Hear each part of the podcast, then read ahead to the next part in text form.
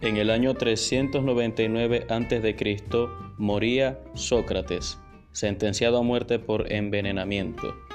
Sócrates, filósofo griego, decía que él no tenía a la muerte, porque en realidad nada le hacía pensar que la muerte era algo malo. Si la muerte es la nada, entonces no es algo ni bueno ni malo, decía Sócrates.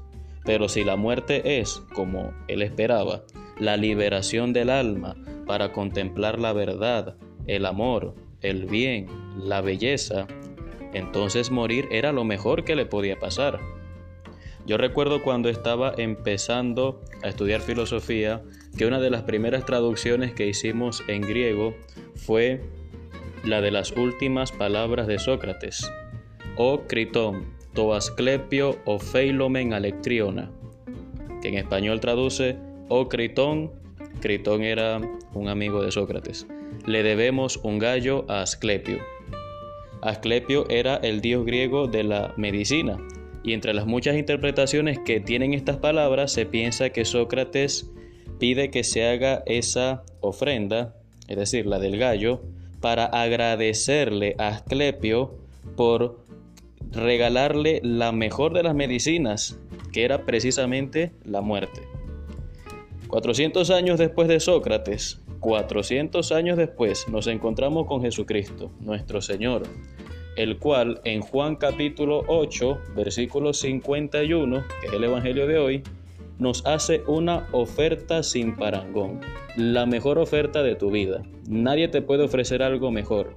Jesucristo te dice, si guardas mi palabra, no gustarás la muerte jamás. En la vida encontrarás a alguien que te haga una oferta semejante. La gente suele decir, todo tiene solución menos la muerte.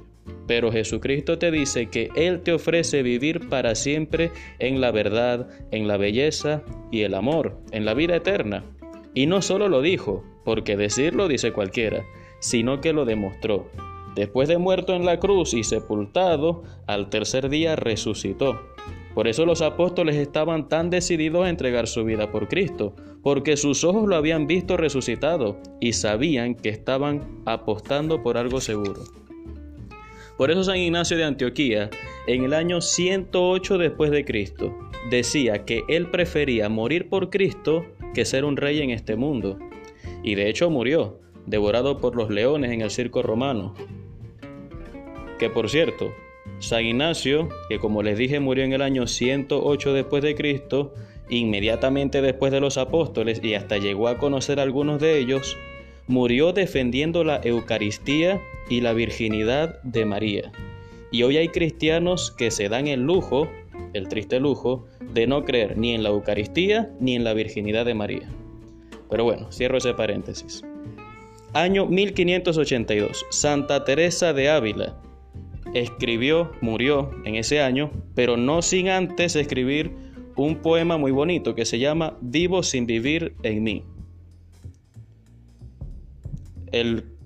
la estrofa principal dice, vivo sin vivir en mí, y tan alta vida espero que muero porque no muero.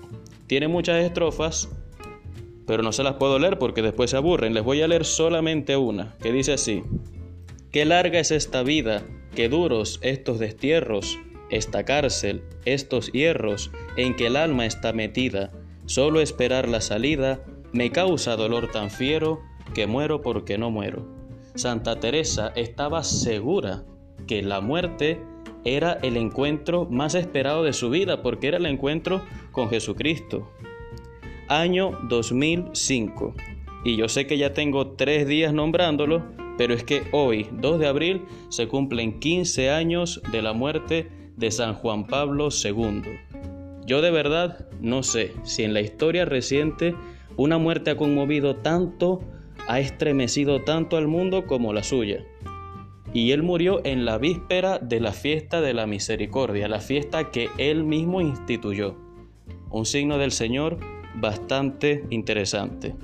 Son tres santos que nos dieron testimonio de que creyeron a Jesús cuando Jesús te dice, si guardas mi palabra, tendrás vida eterna. nosotros, mis hermanos, más que tenerle miedo a la muerte, deberíamos tenerle miedo a una vida sin Cristo, a una vida vacía, a una vida sin amor. Eso significa estar ya muertos en vida. Aunque estemos respirando, espiritualmente estaríamos muertos.